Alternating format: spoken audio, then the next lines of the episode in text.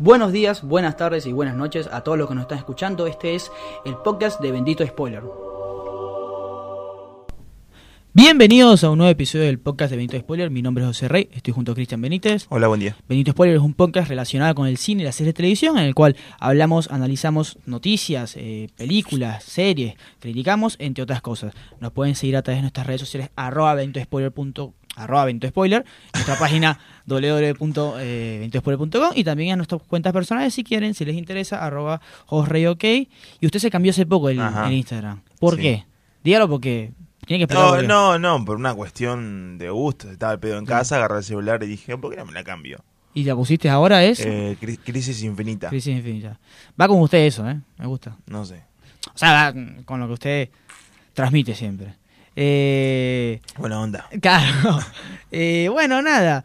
Otra semana de cine, una semana como siempre movida. Esta, esta vez se hizo, hizo revuelto el hecho de, bueno, nada más y nada menos se estrenó esta semana en muchos cines de Irishman. La película... Sí, el irlandés de Scorsese, Claro. que, que no tenía pensado estrenarse en ningún cine comercial por una cuestión de que ellos querían la, la cuota mínima de decir, bueno, no la queremos, pero por lo menos dame un mes, tres semanas para tenerla Claro. en cine. Lo que pasa es que Netflix estrena el 27, ayer estrenó el 21. o sea, y- lo estrenan por una semana por eso, más nada para... con- claro, ni siquiera por una semana, son por eh, nada más seis días y ni Claro. siquiera los seis días completos porque tienen días intermedios. O sea, estrena, Sí. estrenó ayer jueves, pasan sábado y domingo y después creo que el martes recién y listo, porque el miércoles estrenan en la plataforma. Es más, yo voy a contar lo que me pasó. Yo ayer fui a este cine que Sí. se decidió pasar la película. Eh, El cinema de voto. el cinema de el Boto. único de Capital. A eso, a eso voy. Eh, yo fui con un código de una, de una compañía que trabaja con ellos, en el cual me daban una entrada gratis. y legalmente me la tienen que dar. O sea, eso se tiene que hacer. Ajá. Pero me dijeron, literalmente la respuesta fue, no, para, este, para esta película no nos dejan hacer Y eso. lo que pasa es que cuando manejan cierto tipo de exclusividad Claro. con ciertas películas, Exacto. por ejemplo, el año pasado, no sé si... No, este año fue que para Avengers... Avengers, sí, sí, Claro, claro. no, no sé, la, la distribuidora no permitió ningún Claro. tipo de promoción. Habría que saber si fue directamente la distribuidora o el cine. No, a estoy todo esto... Estoy seguro que fue la distribuidora. Bueno, a todo esto, ¿saben saben qué dije? No importa, chicos. Y luego pensé, dije, igual, ya están pasando la película, ya- así que ya hicieron suficiente por el cine, no, no me, voy a pelear- no me voy a poner Sí, a pelear con la legalidad y eso. No, Así la verdad que es un verdadero héroe, nacional el Claro. que consiguió los derechos para pasarla acá en Argentina. Sí, son varios. Distribuido por energía. Claro, que no, en- no es una distribuidora grande que digamos. Claro, en, en provincia son varios. Y Sí. creo que son mucho más, acá solamente hay uno. Y habrá que ver si, por ejemplo, Y las en el películas interior que... del país también son un montón. Claro. Estuvimos viendo ahí en la página de Energía o en nuestra página de Spoiler también pueden encontrar como una grilla de todos los cines que, que la dan en, en Argentina, en el país. Exactamente. eh, habrá que ver si esto se, se vuelve cotidiano y, por ejemplo, Marriage Story y ahora que se estrenan los, no- los dos papas, la hacen también. No sé, podría ser. En Estados Unidos lo hacen. En Los Ángeles No, estuvo una para semana. películas así grandes siempre eh, Netflix se encuentra como uno que Claro. otro lugar. El año pasado, por ejemplo, eligió el Bama y el este cine el Museo de Arte, ¿cómo se llama? Balma. ¿No es ese? no, el, el Museo de Arte eh, Contemporáneo de acá, de Buenos Aires, ¿cómo no, se llama? eh, No me acuerdo. No soy mucho de museo. el Malva. Ese, el, el Malva. El Vale. Malva y el Bama los eligió Claro. para pasar Roma el año pasado. Bien, bien. Yo la vi, yo la vi. en Sí. Roma. Bueno, también esta semana se dio a conocer la noticia que luego eh, la desmintieron que eh, estaban trabajando para una nueva película del Joker, una secuela. Todd Phillips en parte estaba a gusto y quería hacer otra otra película. Eh, No, al, mismo tiempo, Con mil millones de Claro, dólares. al mismo tiempo quería hacer, eh, quería hacerse dueño de derechos de otros villanos, de otros orígenes. Y bueno, también se había hablado de Joaquín Phoenix que en, en recientes entrevistas dijo que le, le gustaría saber qué pasa con el Joker. Y bueno, realmente las redes sociales, por lo menos las mías, explotaron diciendo, en- estando en contra de esa película, que no querían que hubiera una secuela. Y no sé, la verdad que entiendo el hecho de que hay gente que dice, no, no hay que hacer una secuela, está bien. Pero, a ver, si me vas a dar el Joker otra vez, las voy a ver. O sea, Mm, Para mí no va a ser lo mismo, pero... no va a ser lo mismo, exacto, pero qué sé yo, a ver, no, no quiero hacer la comparación, no quiero que haya una comparación, pero está el Padrino 1 y está el Padrino 2. Es difícil, Sí. no sabemos qué puede pasar, pero básicamente eso fue lo que pasó esta semana.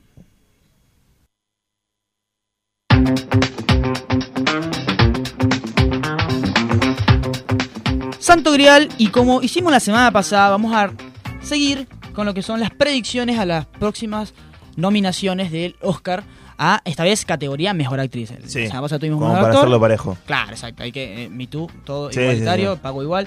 Eh, es más, creo que, creo que tengo hasta más nombres femeninos que masculinos. Luego, No hay películas protagónicas, lo, lo estuvimos hablando hace un Exacto. par de semanas. Vos dijiste que René Zellweger era como una de las claro, de las más tops para, como para encabezar la lista de los Oscars y eh, estuvimos analizando que en todas las películas es la única que tiene un protagónico firme, que es, o sea, protagónico me refiero a que la, que acapara más pantalla, Claro. porque después tenés películas en las que están, por ejemplo, El Escándalo, que está Margot Robbie, está Nicole Kidman y Charlize Theron. Theron, las tres juntas. sí. Calculo que las tres van a estar nominadas a Mejor Actriz Claro. o una de las tres, no sé cómo es eso. Eh, básicamente, claro, eh, justamente yo estaba analizando comentarios personales que creo que esta década entera ha estado dominada. Igual, eh, ojo, esto es muy subjetivo, lo estoy diciendo así muy de la pasada. Me parece que ha sido dominada por las actrices, me parece que ha habido papeles para actrices mucho mejores que en el de hombres. Y en este caso pasa todo lo contrario. Este año hay hombres que tienen papeles más, como tú dices, protagónicos, firmes, solo ellos. En cambio, a, que cambio las mujeres. Pero no, vamos a, empezar justamente esta mm, predicción. Recuerden, esto no solamente hay películas que nosotros nos vimos, pero bueno, en Estados Unidos la crítica o la crítica internacional lo que maneja son estos nombres que de alguno que salga acá debería estar las cinco nominadas. De vuelta, por los medios, no, no es nuestra opinión. Claro, hay algunos que hemos visto. Ah, Sí, pero, dicho, pero, no. ta- pero sí, también. Pero también este- estamos basados como en distintos artículos de. Variety, de Hollywood Reporter, IndieWire, todos medios especializados en el cine de todo tipo, digamos, Sí, ¿no? sí. No es solo hollywoodense, sino que agarran de todos lados. Sí, porque la- la- a- pues nosotros podemos hablar de Adam Sandler, una película Sí. súper independiente de 24, pero también podemos hablar de Ah, ganas Phoenix. que le tengo esa. A Uncut Cada, cada vez se ve mejor. Bueno, la primera la, la primera persona que sale en esta lista es la que usted mencionó al principio. Eh, Renée Re- Zellweger. Claro, que es conocida por interpretar nada más y nada menos que el diario de Bridget Jones, pero también tiene otras- Sí. varias películas. Chicago. Estuvo nominada una vez al Oscar por El regreso a Cold Mountain en el Pero 2002, ustedes la van a conocer por Bridget Jones y nada más por Bridget. Jones. Básicamente es una actriz que tiene mucha carisma. Sí. Y esta vez, en esta película, que es una biopic de eh, Judy Garland, la, la famosa cantau- eh, autora, cantautora, Sí. eh, nada, básicamente la descose, la descose para los críticos. Es una película que habla solamente... Otro un- drama de un claro, es un- músico que tiene problemas. Eso es lo que voy. A, a la, a la academia, al Hollywood en general, le encanta hablar de ellos mismos. O sea, de los actores de la fama. Y esta actriz Y les encantan los protagónicos. Claro, esta actriz, la película está rodeada de un tiempo determinado, un contexto de donde la actriz debe dar varios conciertos para levantar su parte económica, pues está pasando malos momentos no solo económicos, sino también, sino también de fama, tiene divorcio, tiene su hijo, o sea, cualquier Ajá. problema, alcoholismo, X, cualquier problema que ustedes se imaginen, y bueno, cómo se levanten eso. Y la verdad, realmente hablan de una actuación muy conmovedora y que es la que está liderando. Es una película Sí. que... Sí, No, que a pesar de que es una historia que ya vimos 8 millones de veces, que pasan con un montón de cantantes y demás, sí. eh, no sé, para mí eh, tiene que ver con eso, con el tema de cómo lo lleve cada actor. Yo creo que Renée Zellweger es una muy buena actriz. Creo que a esta edad tiene mucha experiencia como para otorgarnos algo más. Y te- le tengo ganas a la película, Sí, la sí. verdad. Se va a estrenar acá. En, es una película que está confirmada para estrenarse acá en Argentina. Creo que febrero, si no me equivoco, BF la maneja. Así que. Qué cagada que hablemos de eso, ¿no? Como tenemos que confirmar películas Sí. que tienen acá porque ya hay películas que no llegan directamente. Directamente, tranquilo, no, ni, ni te acuerdes. Pues en Bueno, a 60 y pico.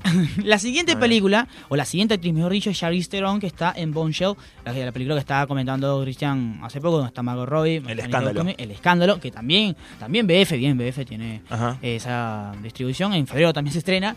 Eh, básicamente es una, una historia real. Suceso que es. No yo no sé, no sé exactamente si fue el 2012 o 2013. Bueno, se da a conocer la noticia de que George Elias, que es el director de Fox News, el medio republicano estadounidense de noticiero, bueno, básicamente tenía años y años de eh, conductas eh, inapropiadas, acoso sexual en el laburo. Básicamente también es solamente hablar sobre el acoso sexual en general, en el laburo, en el trabajo, en, algún, en un medio tan grande como Fox News, lo que son los medios.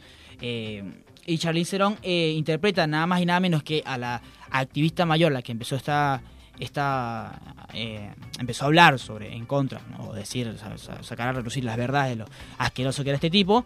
Y bueno, es todo un movimiento de un, de un, de, a ver, no quiero spoiler en la película, pero sí, mediáticamente se le condenó a Yoralia, pero terminó ahí, nada más. El tipo luego, el tipo hoy en día está muerto, murió porque se cayó, o sea, algo nada que ver, tipo se cayó un día Sí. y le dolió la cabeza y al final era un hematoma y se murió, no sé, no soy doctor.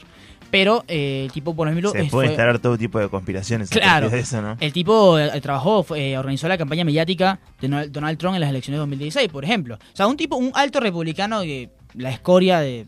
Una película muy de- al estilo de Aaron Sorkin, ¿no? Esto de agarrar una historia muy cercana Claro. y Tiene llevarla pinta, es al verdad. Tiene pinta, Sí, tiene sí, pinta. sí. Bueno, pasando, tenés a Marriage Story, tenés a Scarlett Johansson. La semana pasada hablamos de Adam Driver. Esta es Scarlett Johansson, también suena muy bien. Recuerden que Scarlett también tiene una película. Eh, yo, también tiene otra película. Scarlett Johansson que fue noticia esta semana porque está matada por el feminismo, ¿no? No, no, ¿Viste el tweet que decía que estaba como matada por el feminismo? Ah, y la sí, tipo sí, salió sí. en la playa.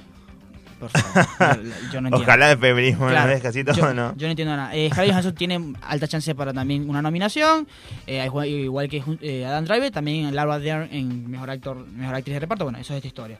Eh, pero ojo que también está, está, actúa en Jojo Rabbit y también suena, suena por ahí. O sea, es un personaje que podría tranquilamente estar, considerarse entre las listas de preseleccionados para estar nominada este, Ajá. al Oscar. Luego tienes a Joanna Romance en Little Woman, en Mujercitas. La película, bueno, creo que es la tercera película que hacen de esta historia.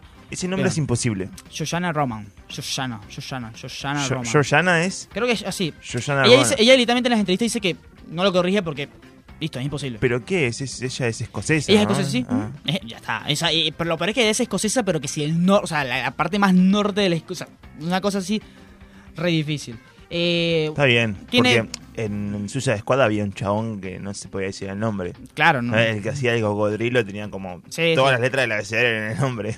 No, imposible. Eh, bueno, la verdad que no es sorpresa. Ella es una de las favoritas de la academia. Siempre está. Va, tiene tres nominaciones, pero como que siempre está ahí metida. Eh, la última Es fue una, por- es una de las pibas, ¿no? Porque también viste que tenés el grupo de pibes que van a los Oscars, como dice Viaje de Egresados de Timothy Chalamet, esta tipa que no decía el nombre. Sí. eh, A ver, a ver, a ver. Tan piba no es. está Lucas Hedge también que está. Claro. Ella hace película de piba, pero bueno, 25 años. Ok, sí, está bien. Ahí. Pasa que ya la nominaron a un Oscar por. Eh, a Atonement. No, no, no, no, la he visto. Creo que la sé. persona, la, la actriz más eh, joven en ganar un Oscar fue esta chica, tenía 27 años, por el lado luminoso de la vida. Ay, los Juegos del. Hambre, ¿cómo se llama el Eh, nombre? Jennifer Lawrence, sí, sí. Listo, listo. Sí, 27 puede años ser. tenía. Bueno, ella la nominaron cuando tenía, creo que 16 años, a ella, a Susana Romans, pero no ganó. Sí. Y luego estuvo nominada por ¿Le decimos Brooklyn. Susana? y- Susana. Susana. Vamos a decirle. Susana. Luego estuvo, eh, estuvo nominada por Brooklyn y por Lady Bird. Luego tienen otras películas que salen un poco de lo que del conocimiento básico de lo que viene en el cine. Está eh, Clemency, que es una película. Escuchen esto, es una película sobre eh, pena de muerte. Es interpretada, la actriz está interpretada por Alfred Woodward, que tiene un pasado en dos años de esclavitud, Luke Cage, y básicamente ella es una persona que, a ver, mentalmente no la está pasando muy bien, no está pasando un buen momento, y es la encargada de tomar la decisión de cómo se manejan las penas de muerte luego de estar, bueno, después luego de, de acatarlas. O sea, es una persona que es una película sobre prisión, sobre af- aficción, sobre crueldad y entre otras cosas que la academia la ha visto muy bien. Película que no se va a estrenar acá, lo dudo mucho, a menos que le haya muy bien en la temporada de premios, pero es una película que ella está en, en este, en este aspecto. Luego está Aquafina, que es, bueno, eh, nada, la, la- la actriz asiática que más movimientos ha tenido en los ¿Por qué película está esa? Por The Firewall. La película que, que- que co- recomendé la semana pasada, que es la 24, una película exageradamente hermosa, para mí una directamente una de las mejores películas de la década, una película familiar sobre cómo es la, la vida y lo que es decirle el adiós a una persona que amas.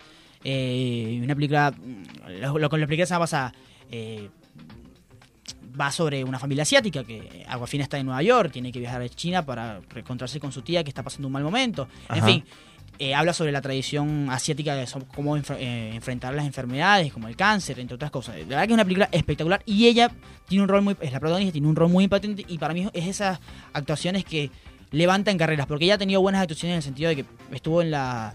En la, En la Crazy Rich Asian estuvo claro, también. estu- estuvo la de... mm, Esa y eh, la de... Yo nada más la vi en esa, la vi en la de O sea, no, no tiene muchas películas. Ocean's 8. Esa, la- esa, esa, mencionar. El choreo ese.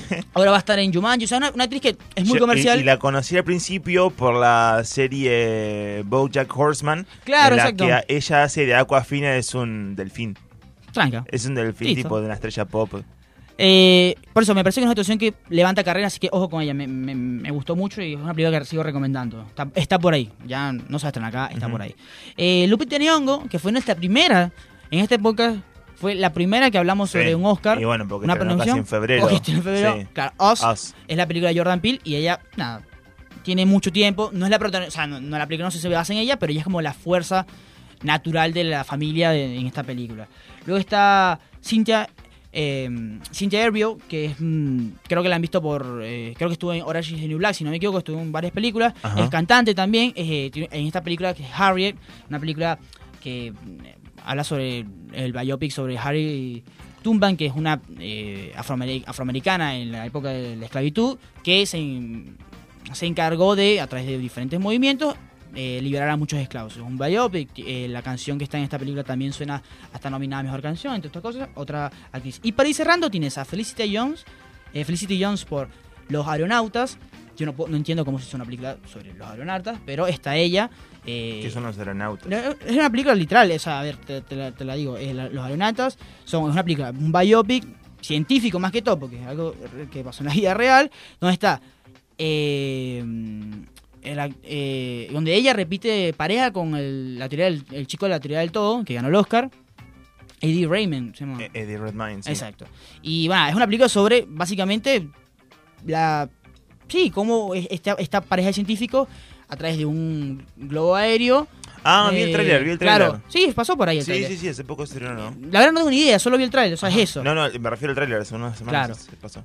Y por último está Christian Stewart por una película que también va parecida un poquito a lo de Los Judy. Ángeles de Charlie. No, No. Viste que salió mm, Elizabeth Banks, la directora, diciendo que eh, Los Ángeles- porque fue un- la primera semana fue un fracaso en taquilla Los Ok. Ángeles de Charlie, porque dice que el público masculino no le gusta ver a chicas en acción.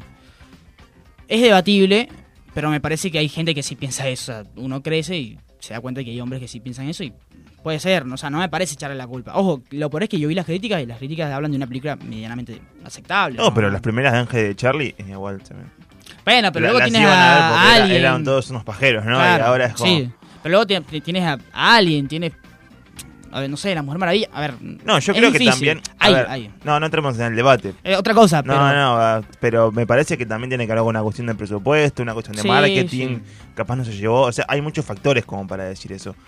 Eh, no sé. Bueno, y Kristen Stewart, que va- no, no va a estar nominada por esta película, sino va a estar, puede estar nominada por Sever, una película que está inspirada por eventos reales sobre la querida estrella de la nueva ola francesa y sin aliento, no se nota que lo estoy leyendo, ¿eh?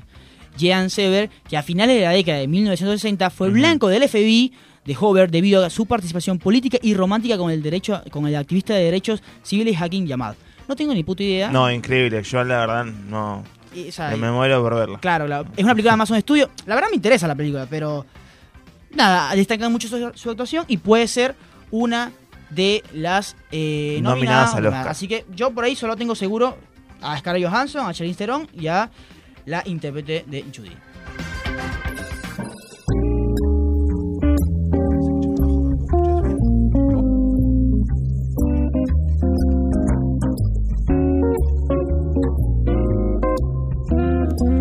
Bueno, después de esta movida vista de quienes podrían ir a Oscar, vamos a hablar de una película que está ahí, ¿eh?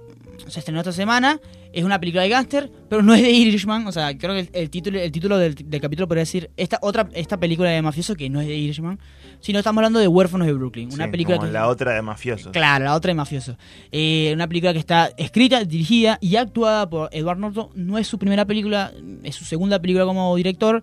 Eh, creo que la primera era una comedia romántica, que la tengo. Se llama Divinas Tentaciones del 2000. Me encanta. Bueno, lo cierto es que Huérfanos de Brooklyn es una película... la vi esa. Es posible. no acuerdo, de- es típica comedia romántica. De- sí, debe estar él, no, no recuerdo. Es una película que está ambientada en los años de en 1957 y está basada en la novela de- del mismo nombre y de Jonathan Letton, que Sí. es un novelista, bueno, famoso de, películas. de- Etcétera. de etcétera, Que etcétera, no nos importa porque no Eh. hacemos novelas, hacemos cine, chicos. Exacto, toma.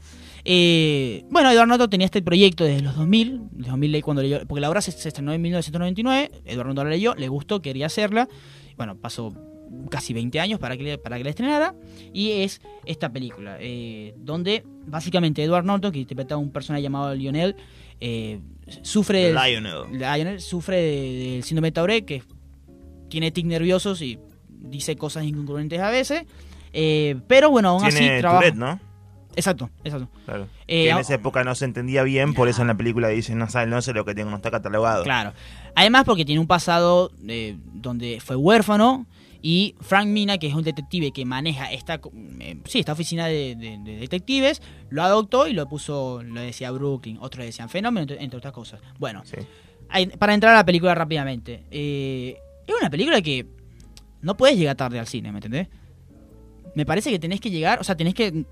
No puedes perderte los cinco minutos Sí, primero. Es que hay mucho, hay, hay mucho Hay dato. demasiada información Sí. en los primeros cinco minutos. O sea, es demasiado. Te lo juro. eh, Sí. Yo, fuera joda. Es que durante toda la película pensé que había demasiada información. Sí, sí, o sea... hay como mucho para procesar, es como que todo es, una, es un rompecabezas con mil y millones de piezas en todos lados puestas.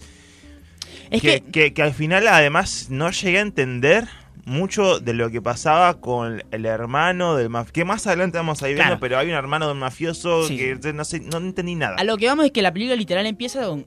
Listo, los tipos están durante, dentro de una operación y a ti te hablan como si tú supieras ya. Si tú supieras quiénes son, tú no sabes si ellos son los buenos, los malos, no sabes qué hacen, no sabes... mm, Casi ni siquiera sabes qué ciudad es, solo por la película. Y los tipos pum, pum, pum, pum, pum, pum, te explican. Bueno, voy a hacer esto, si pasa esto, hace esto, tú pendiente de esto. pun- Es mucha información. Eh, Frank Mina interpretado por Bruce- Willis, que bien. Eh, a ver... Ah, está es- cinco minutos. Claro, es explosivo. Will Bruce Willis tienen que aprender a decir que no. Y claro, y termina en la muerte de Frank Mina, en la cual, bueno, eh, abre todo el caso en el sentido de que, bueno, Lionel quiere descubrir realmente qué pasó. A partir de eso, claro, Lionel agarra el caso y teniendo su capacidad ultra Ah, porque es superhéroe también el tipo. Claro, tiene como un superpoder de, claro, de la supermemoria que agarra como todo lo que le dice Frank Minan para resolver el caso y también lee un montón y qué sé yo. Y resulta que, no sé, o sea, e- el caso de que, que vimos de Frank Minan, que lo presentó en cinco minutos de principio, Sí. Se transforma en una cosa que se va eh, acomplejando un poco más debido a que el chabón tiene que tiene como las pistas de una mujer, tiene un nombre, tiene otra cosa bar, y así. algo así. Pero es clásico de cualquier película detectivesca policial. Eso Sí. me gustó bastante. Sí, me eh, es un policial. Me, me pareció sí. No, no me pareció lo que lo que seguramente es que la película es un culto al cine aquel del 50 y pico en el cual se hacían películas todo el tiempo de estas, ¿no? Como Sí. tenés como este, este estilo de Casablanca y cosas así, de espías y demás. Eh, no sé, o sea, esta me pareció, te, te soy sincero, es una película que tranquilamente se podría hacer en blanco y negro. No lo digo nada más por, por, esa, por ese tono de, de trama que tiene, que maneja, que son muy de del estilo de esas películas de 50 y pico, sino que también el director de fotografía, que es eh, Dick Pope, Dick Pope, perdón.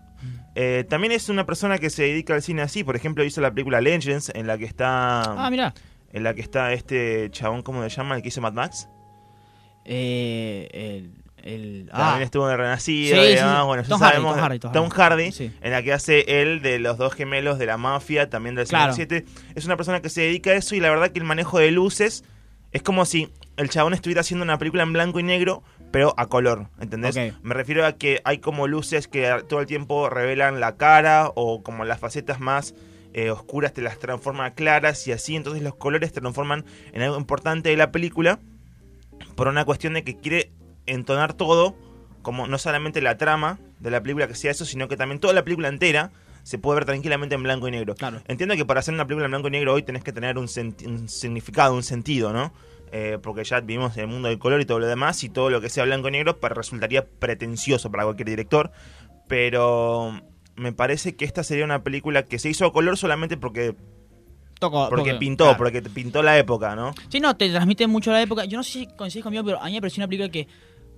Me pareció a, a- a veces visualmente muy cuadrada. Sí. Entonces fue, era exacto, era muy central a lo que quería, sabía lo que buscaba y exacto, el juego de luces también, como tú dices, le da una titula especial. Sí, sí. A mí lo que más pero, me gustó. Pero ah, es como que vos podrías pensar que esta es una película tributo al cine aquel, Sí, sí, pero sí. en realidad es una película más del cine aquel, lo cual está genial, porque hoy ya no se hacen películas así. Para nada.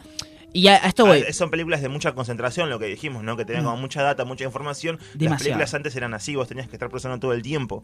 Es que como tal acción. Sí. Una acción que no puede esperar. eh, bastante esta no película. espera. Yo, por eso justamente, y eso es lo que me gusta. A ver, no soy ningún sabio diciendo que Martin Scorsese redefinió el cine de gángster Sí. y marcó una manera de hacerlo.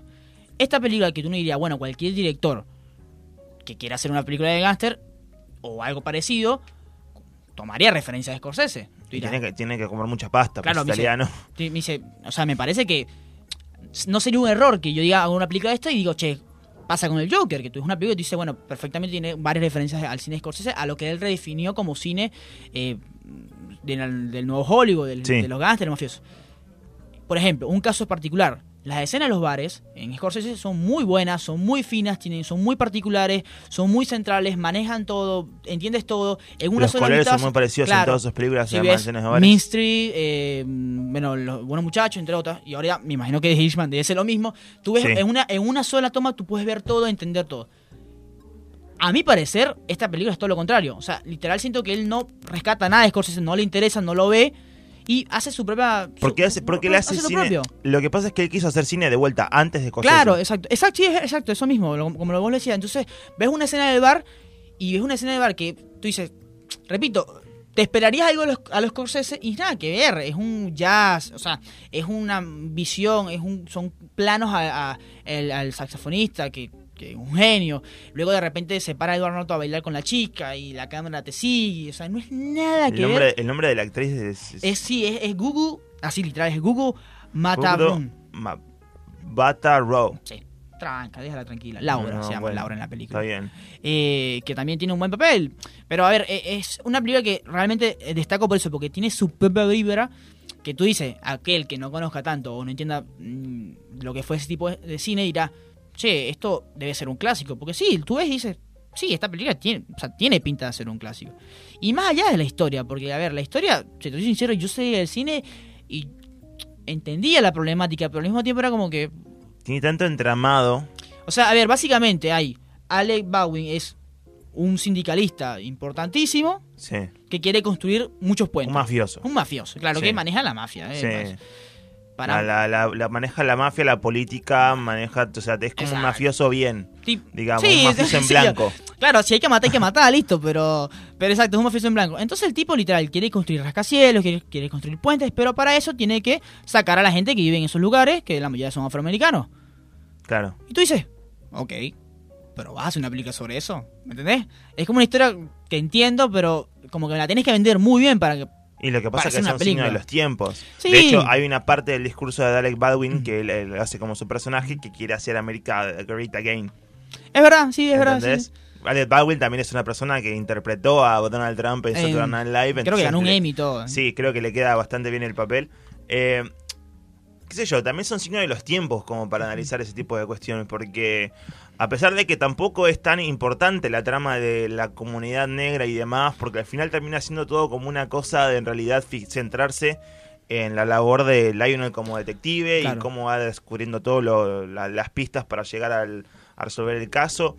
Pasa como muy por encima del mensaje este de, de la comunidad Obvio, es que creo que a él nunca, a él nunca le, le interes- le interesó la comunidad afroamericana, quien sea que so- so- se, se termina encariñando con Laura, enamorando con Laura. Creo que lo, lo, lo- lo bueno que rescato de eso, de, de- de- de la importancia que le da a esa comunidad, es cuando llega al bar y tocan música y demás. Me parece que Edward Norton es como un conocedor, no, no lo conozco, pero parece un conocedor bastante culto del jazz. Sí, sí. Y, y teniéndolo, o sea, dándole tanto foco a cómo tocan el, el piano y demás, porque le da como un foco, le, Sí, le sí. pon- lo pone en plano a toda la banda tocando y es como que el, saxo- el saxofonista representa a una persona que él conoce y demás. Yo creo que le da cierta importancia, pero me parece que con esta película lo pasa por encima teniendo en cuenta que él quiere mostrar otra cosa, ¿entendés? Como que quiere mostrar toda la, la cosa de la mafia, la cosa del detective y demás. No sé, no, a, mí, a mí no me funcionó mucho en el sentido que primero fui con sueño a verla y yo ir con sueño a ver una película Eh, no se la recomiendo. Claro, y esta película es así, o sea, si vas con es sueño una y película pesada, te es una película pierde. pesada. Tiene momentos, para mí tiene momentos, o sea, tiene que si cinco minutos ok, y después, más que todo que eso cuando él descubre las cosas, Sí. y después son como 10 minutos que como que, bueno, y te quieren como, hay, hay unos plot twists como que te quieren impresionar y es como que, ah, mira, lo único, y lo único que de eso, lo único que te mantiene atento a todo eso son eh, los plot twists que tienen como esas vueltas, que ya encima son tantos que ni- ni- son muchos. son tantos que ya ni le das importancia. Y lo otro es la el- los tics que tiene. ¿viste? Cada, cada vez que, que- Claro. que hace como un... eh, cada vez que dice if, if. No sé por qué, o sea, eso. También dice eso y, y al mismo tiempo él, o sea, cuando, tiene que decir lo que piensa. Sí. Si él ve unas tetas grandes, porque literal pasa la película, ve a una chica con tetas grandes y tipo dice tetas grandes. Como que, mierda. Sí. no. Eh, y si hablamos de la situación, sí, es impecable. Muy buena actuación y no sería una locura. Como lo Sí, si mencionamos. la- querés sí, pero yo la verdad no, no vi nada destacable en esta película. Él, más, allá de, más allá de eso que te decía al principio, que es una película más de los años 50, que él tranquilamente en los años 50 podría haber triunfado como Sí. director y todo lo que quieras. Hoy no, hoy no me pareció del todo atractiva esta película. Me parece que Claro. tiene como, no sé. Me no- parece que va a ser Yo creo que no aquí va a ser un fracaso. para esto. Acá va- para, para, No, va acá fracaso. voy a ser un fracaso. Yo lo que voy es que, ya lo que iba con los Scorsese y lo que él decidió hacer. A mí me gustan las películas cuando digo, che, acá hay un director. Y esta, es- esta, es- esta, esta película tiene escenas que tú dices, che, acá está Edward Norton, que es un tipo que conocemos, porque Sí. es un increíble actor, Sí, sí. de pelea, entre otras.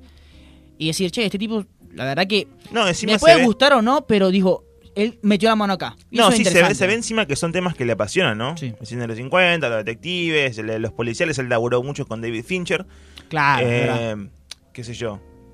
Son, son temas que le el jazz, la música, le interesa todo, ¿entendés? Porque Y- la, la película entera encima está como con una cortina de jazz todo el tiempo, entonces es una persona que, que se dedica a todo eso y que al fin hizo una película como él quiso también, ¿no? Sí, sí, sí. Pero de, de todas formas me parece como muy pretencioso hacer algo así en esta época. Me parece como. Encima el público no se va a enganchar del No, no, no todo. es como una película que la, que la hizo para él. Y para él, y punto. Le dieron la plata. Claro. Y ojo, ojo, estamos hablando de una película que tiene a William Dafoe, que no, no lo habíamos mencionado. Sí. Allen Baldwin, tiene a Eso. William. La, la parte del hermano que no entendí. Él Él es el. eh, Willem Dafoe interpreta al hermano. del sindicalista. ¿Ves? Ahí está el primer. Creo que es el primer plot twist que tiene todo esto. Sí, sí, son hermanos. Es el primero. El segundo es el Que hecho que- él es el padre de Claro, la. de Laura. De Laura. y no el eh, Y no el otro que había presentado al principio como padre, que era el dueño del club. que era un negro, claro. Claro. Y luego tiene otro plot twist. que, que se antepone a ese, que se antepone al otro, Sí, a todo. que, que es que Alec Baldwin es Sí. el verdadero padre de Laura. Claro. Entonces es como ya perdí la completa noción de los primeros dos. Y nunca me, nunca me enteré, o sea, creo Y que sí ahora- lo dice, sí. pero no sé si Laura lo sabe o creo que Y sí. ahora quiero saber más de Alec Baldwin, y que es el padre y demás. Y después tiene otro plot twist, que es que el que no te interesa para nada, que es que al final eh, termina siendo todo... eh, el, el único villano de la película termina siendo como el segundo al mando de toda esta mafia de Alec Baldwin, ¿entendés? Que es Lieberman. Exacto.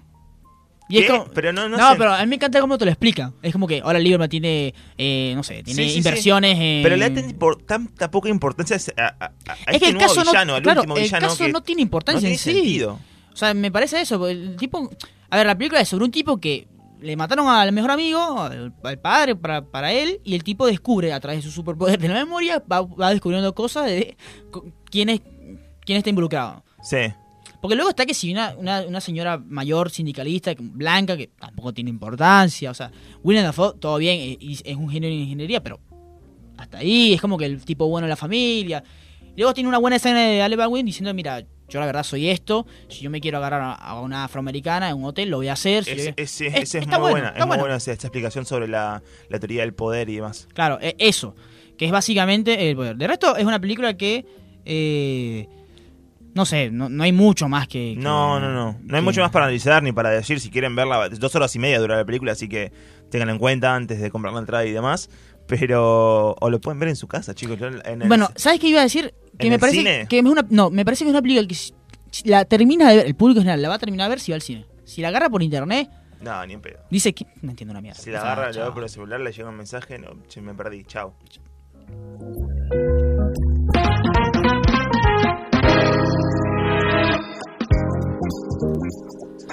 Benditas recomendaciones en este nuevo episodio de- del podcast de Benito Spoiler, ¿viste? Aparecía un ¿cómo es? Un radiofónico de A- Boludo, no, no traje el mío. No trajiste, qué raro. Bueno, yo empiezo, yo empiezo, empiezo. Eh, a ver, yo no soy muy... A ver, no soy muy... No me gusta vender mucho humo con las series. Yo tengo medio problema con las series porque me parece que hoy en día salen todas las series y todo el mundo dice, el público dice, esta es la mejor serie de la historia, esta es la mejor... No estoy, no estoy a favor de eso. Me parece que hay series buenas como Chernobyl, que hay series buenas como Succession, está bien. Pero no hay una calidad estándar de wow. Pero esta vez estoy viendo una serie que la verdad me está me está sorprendiendo. O sea, para bien, me está gustando mucho. es la tercera temporada de The Crown, que esta vez tiene a, nuevos actores, un nuevo elenco encabezado por Olivia Colman, la otra vez vi una noticia que decía, por, eh, como que Olivia Colman, eh, por su trabajo en La Reina, cobrará igual que, que el rey, que es el príncipe, no sé, no me acuerdo cómo se llama el actor. Y es como, sí, o sea, es La Reina, y acaba de ganar un Oscar, ¿cómo no va a cobrar igual que el tipo? Es la protagónica. Es la protagónica, no entiendo. Y eh, los medios como que, wow, movimiento, Me Too, a fin, están... No. Bueno, eh, la corona, a ver, yo vi la primera temporada y la segunda un poco no la terminé, pero no, no juro, como que no juro, hay que verla para, para entender. Pero esta vez están haciendo algo muy interesante, están agarrando casos particulares en la historia, en ese tramo de tiempo del, de que, eh, donde el Reino Unido esté involucrado, tipo, no sé, eh, el golpe de Estado a Grecia o una, un derrumbe, una mina, cosas así, y te muestran nada, cómo actúa la reina en este caso. Y la verdad, muy, muy bueno. Está muy buena la, la- Yo voy por el cuarto capítulo apenas, pero la recomiendo porque arranca muy bien. Ya, ya el conocer, ya tener las, las primeras temporadas medio conoces qué está pasando. Pero aún así, si querés agarrar la tercera una vez, puedes hacerlo. Investiga un poquito en Wikipedia quién es, quién es quién y listo, ya está. La está partiendo. Es mi recomendación de esta semana. Eh, la mía va a ser algo que se sale más o menos de la media. Voy a recomendar un anime. Bien, bien. Un anime que se llama Doctor Stone, que se emitió este año. Es una serie eh, que es bastante didáctica y educativa. Es más que nada, si querés, eh, pero aún así es un shonen. Shonen me refiero Ajá, habla- a habla español, por los, shonens. Ajá. Son... eh, Naruto. no, ni siquiera, creo que ni siquiera es japonés lo que estoy diciendo. pero significa joven, creo que significaba joven, algo así. Eh, refiere a todas estas series para jóvenes, para adolescentes, que, que están buenas encima porque tienen como este nivel de acción y manejan cierta, cierto ritmo que eh, está bueno. Sí. Eh, a lo que voy con que es didáctico y demás tiene que ver con la trama. Es un planeta que, como el planeta en 2019 como todos, en un momento todo el mundo se transforma en piedra.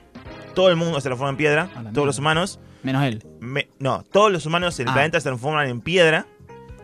Más adelante eh, tiene como plot twist y cosas así que no lo voy a comentar. Claro. Pero, y, y se despiertan todos, o sea, se despiertan nada más dos personas, dos estudiantes, que uno, se- uno es una, la persona más inteligente del planeta y la otra es un chabón, un chabón que es el mejor amigo. Ajá. Se despiertan 3.700, o sea, 3.000 y pico de años después. Ajá. Con un planeta totalmente cambiado, toda de vegetación, con animales, demás. Y los chabones tienen que volver a reinstalar la civilización. Mira vos. Ellos dos mismos. Entonces, en, en el- en todo el transcurso de la serie, que tienen como 20 capítulos, descubren como una fórmula científica para eh, despertar a todos los humanos. Esto te lo explica en el primer capítulo, así que no estoy explicando nada. Para despertar a los humanos es piedra y demás, se genera como conflictos, la civilización arranca de vuelta, los chabones están peleando. Por un lado tenés una civilización separada, que es como la quiere, quiere vivir en la, en la edad barbárica, como la edad de piedra, porque no quiere toda la que vuelva toda la codicia y demás de los seres humanos. Y por otro tenés el lado más el lado más científico, que es este chabón inteligente que quiere volver al mundo científico porque el chabón quiere viajar al espacio, porque quiere crear como medicamentos y demás. Entonces tenés como dos aristas ahí que se plantean que están buenísimas. La serie en torno va siempre al lado científico, cómo lo- se plantean los nuevos inventos y demás. Es didáctica en el sentido que te explica todo. Te explica cómo se hacen los minerales, eh, no sé, lo- el medicamento, los celulares y demás. Es como toda una cosa muy buena. Además, eh, atrás tiene una historia que posta es muy emotiva. Eh, la verdad que los niveles así del anime que están llegando a, a niveles de las mejores películas para mí, porque son cosas que posta te hacen como... te- Están te- te mucho más avanzados. Son- ellos están, en, ese- en esa cuestión están mucho más avanzados que. Sí, si que- querés sí, hay algunas que no, otras que sí. Esta fue bastante... eh, no sé, para mí tiene más del estilo de eh, americano porque tiene como toda esta cosa de decir que el ritmo, que la que las secuencias, que como la, la emotividad no son tanto del japonés, eh, además es una serie que se presentó en el Times Square, o sea, es como está llegando o penetrando más en el mercado occidental si querés. Pero, pero de todas formas está muy buena, si quieren verla, eh, está por ahí, la- o también la pueden buscar en Crunchyroll, que es como el Netflix de los animes. ¿Se paga eh, eso? De manera legal. ¿Se Sí, paga? Se paga, se paga de manera legal. No te creo. Mi hermana ayer, lo- justamente te lo juro, ayer mi hermana, no sé, te comenté, mi hermana está empezando a ver anime y Sí. lo, lo, lo tenía descargado, pero no sé. No, sé No, no, se paga, capaz tiene una prueba gratis, pero se paga. No sé o cómo si lo no, también la pueden ver por ahí, ¿no? está en, en HD, en todo, si A mí quieren. no me pido permiso mientras esto. Bueno, eh, seguramente, no sé por qué me la impresión que Netflix va a hacer un live action de, de eso, porque últimamente hace muchas series así, y va a ser un fracaso.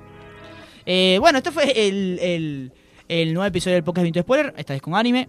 A mí me gusta mucho Naruto. Me gustó mucho. A mí no me gusta. ¿No te gustó? No. Va, Pokémon, Yu-Gi-Oh, esas cosas. que le gusta todo eso, pero Claro.